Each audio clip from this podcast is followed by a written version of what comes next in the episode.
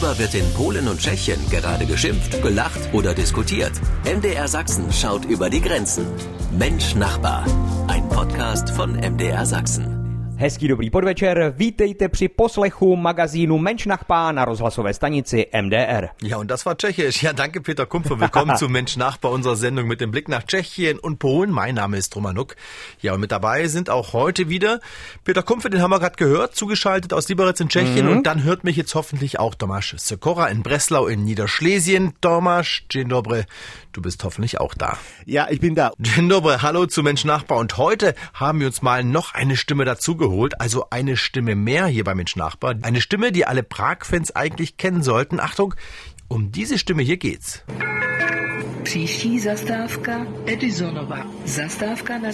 Prag-Fans sollten jetzt Bescheid wissen. Alle anderen erfahren gleich mehr. Im Laufe der nächsten halben Stunde verraten wir es hier bei Mensch Nachbar, unserer Sendung mit dem Blick immer sonntags nach Polen und Tschechien.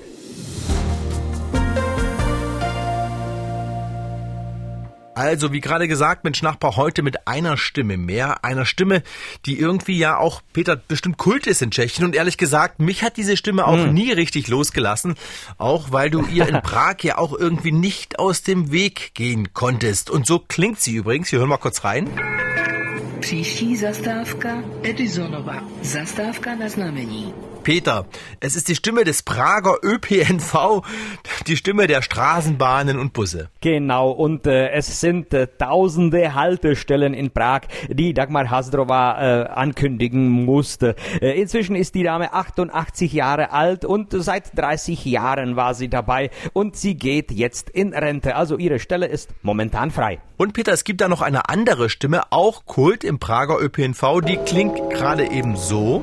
Ukončete prosím výstup a nástup, dveře se zavírají. Das wiederum ist die Stimme der Prager Metro. Genau, äh, und es gibt da sogar drei Stimmen. Äh, auf der Linie A ist es Svetlana Lavičkova, auf der Linie B Eva Jurinova, eine sehr bekannte Fernsehmoderatorin der 90er. Und die einzige männliche Stimme im Team ist auf der Linie C und das ist Tomasz Czerny. Und dieser Spruch, der müsste wohl Kult sein und soweit ich weiß, ist es wohl der erste Satz, den meistens die Ausländer lernen, äh, die in Prag wohnen. Also die Stimmen aus dem ÖPNV in Prag, die sind wie gesagt irgendwie Kult bei euch in Prag. Und eine dieser Kultstimmen, Dagmar Hastrova, die geht jetzt in den Ruhestand, wie gerade gehört. Wer macht denn dann künftig ihren Job? Äh, es sind äh, vier Stimmen ausgewählt worden und es läuft eine Ausschreibung auf der Internetseite des Prager Verkehrsbetriebes und die Fahrgäste dürfen selbst abstimmen. Also irgendwann bis Ende des Monats werden wir wissen, wer die neue Stimme ist und wahrscheinlich auch die neue Stimme äh, für die Metrolinie D, für die diese Woche der Spatenstich gefallen ist. Also Prag-Besucher sollten auf jeden Fall mal mit der Straßenbahn oder auch mit der Metro fahren, auch wegen dieser Ansagen. Wir hören noch mal kurz rein.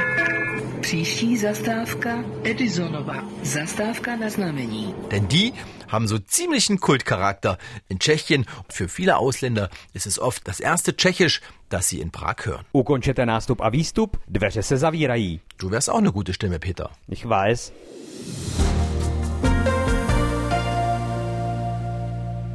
Proteste vor Parlamenten oder Demos vor Behörden oder meinetwegen auch Unternehmen. Solche Bilder kennt man bei uns und auch bei unseren Nachbarn. Aber Tomek, dass ihr in Polen jetzt auch vor Tankstellen protestiert, das ist neu. Das sind keine typischen Proteste. Äh, plötzlich sieht man, äh, dass Autos vor mehreren Tankstellen gleichzeitig eine Panne haben und sie blockieren die Einfahrt zur Tankstelle. Natürlich ist die Panne äh, vorgetäuscht, aber sie blockiert effektiv den Zugang zur Zapfsäule. Es handelt sich hier zwar nicht um Massenproteste, aber sie sind von Bedeutung. Äh, vor mehreren hundert Tankstellen in Polen. So haben die polnischen Autofahrer protestiert. Andere haben ausgerechnet, dass äh, es für sie günstiger ist, sich krank schreiben zu lassen, als in die Arbeit zu fahren. Aktuell liegt der Spritpreis beim Diesel in Polen so bei 1,60, 1,65, der Liter Super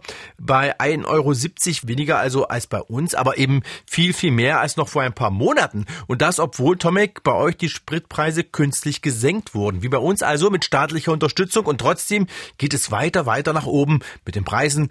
Also was fordern denn jetzt die Protestler? Mm, die Polen erwarten zwei Dinge. Erstens sagen viele, dass es nicht ausreicht, diese Steuern zu senken. Äh, viele sind der Meinung, dass der Staat den Kraftstoffe für die Bürger subventionieren sollte. Andere weisen darauf äh, hin, dass äh, der Preis deutlich sinken könnte, wenn die staatlichen Petrochemiekonzerne die Kosten für die Verarbeitung von Mineralölen äh, zu Kraftstoff senken würden. Die beiden größten Unternehmen, Orlen und Lotus, haben derzeit äh, Gewinnspann von äh, bis zu 20 Prozent. Vor einem Jahr äh, lagen diese Margen bei 4 Prozent. Die äh, Unternehmen erklären, dass sie auf diese Weise versuchen, Geld für den Kauf von Öl in anderen Ländern als Russland zu gewinnen. es ist schön, dass die Unternehmen nach Geld suchen, aber warum in unseren Taschen so? Ärgern sich die Polen. Peter, in Tschechien sieht's ja bei den Spritpreisen auch nicht viel besser aus. Die steigen auch kontinuierlich, ne? Also trotz äh, des Verbrauchersteuernachlasses äh, stehen die Preise jetzt knapp unter 50 Kronen, also äh, Pi mal Daumen 2 Euro. Also es hat sich eigentlich kaum was geändert. Äh, irgendwo hinterm Komma ist vielleicht der Preis tiefer als äh, ohne dieses Nachlasses. Äh, trotzdem haben wir auch ein Thema zum Diskutieren und zum Schimpfen. Ja, und geteiltes Leid ist ja bekanntlich halbes Leid. Also da geht's uns Polen, Tschechen und Deutschen irgendwie ganz ähnlich. Proteste vor Tankstellen in Polen, schimpfende Pendler in Tschechien, die Spritpreise steigen auch bei unseren Nachbarn und rat und machtlos sind vor allem die Pendler hier wie da.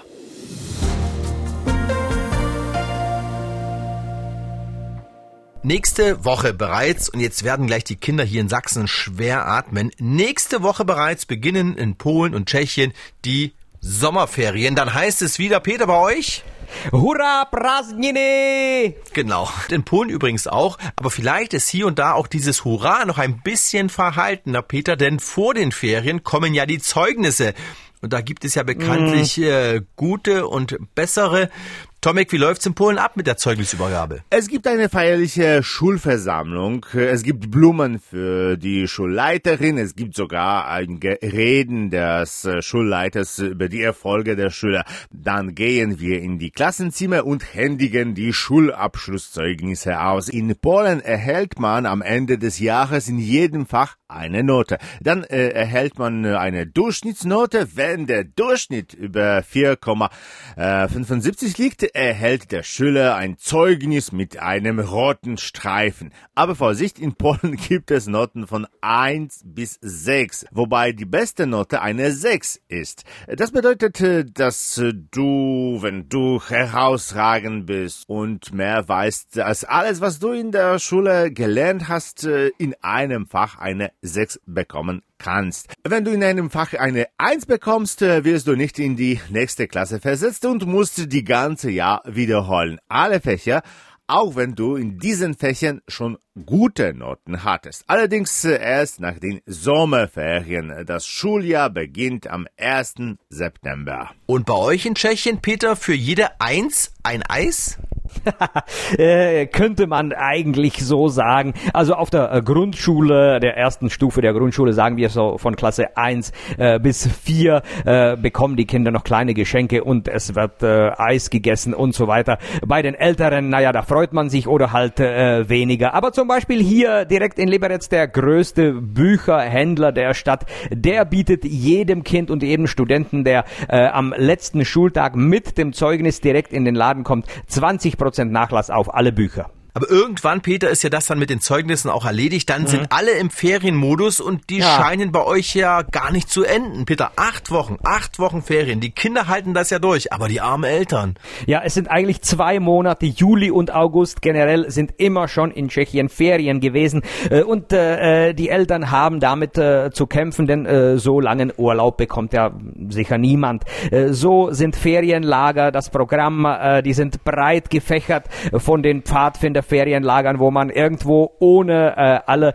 Zivilisation äh, irgendwo mitten im Wald im Zelt wohnt und auf ein Blumsklo gehen muss, äh, bis zu ganz modernen Ferienlagern, wo man Computer programmiert und in einem Hotel wohnt. Sehr populär sind die sogenannten nahstädtischen Lager, wo die Kinder zu Hause schlafen, aber jeden Tag zu irgendeiner Tätigkeit gebracht werden. Und auch da gibt's von äh, Sport über Computer, Lesen, Weiterbildung, Sprache, äh, alles möglich zu machen. Das kostet aber Geld. Eine Woche noch durchhalten, dann starten die Ferien bei unseren Nachbarn in Polen und Tschechien und dann geht's vielleicht auch in den Urlaub. Und zum Thema Urlaub haben wir noch einen wichtigen Hinweis gleich hier bei Mensch Nachbar unserer Sendung mit dem Blick nach Polen und Tschechien.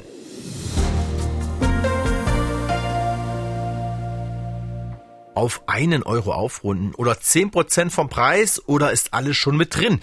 Ich rede übers Trinkgeld und die bange Frage, was ist im Urlaubsland eigentlich üblich? Und über einen Pragurlaub haben wir heute ja schon gesprochen. Peter, was gebe ich denn in Tschechien dazu? In der Kneipe, im Restaurant, für den Service? Äh, hast du eigentlich schon gesagt, meistens sind es 10% vom Preis äh, oder es wird nach oben abgerundet. Man soll es nicht übertreiben. Äh, und wenn man nicht zufrieden war, soll man äh, eigentlich gar kein Trinkgeld geben, äh, dass es das Personal auch mitbekommt. Aber sonst alle warten auf ein Trinkgeld und wie gesagt, 10% sind eigentlich schon nett. Also so ähnlich wie bei uns. Und im Polen, Genau. Tomek, wie vermeide ich peinliche Momente? Trinkgeld, ja oder nein? Und wenn ja, wie viel? Puh, ähm, Im Allgemeinen sollte man 10% auf die Rechnung aufschlagen. Wenn Sie mit Karte bezahlen, können Sie diese 10% in Bar auf dem Tisch äh, liegen lassen oder der Bedienung sagen, dass äh, Sie diese 10% zu dem mit äh, Karte bezahlten Betrag äh, hinzufügen soll. Wenn Sie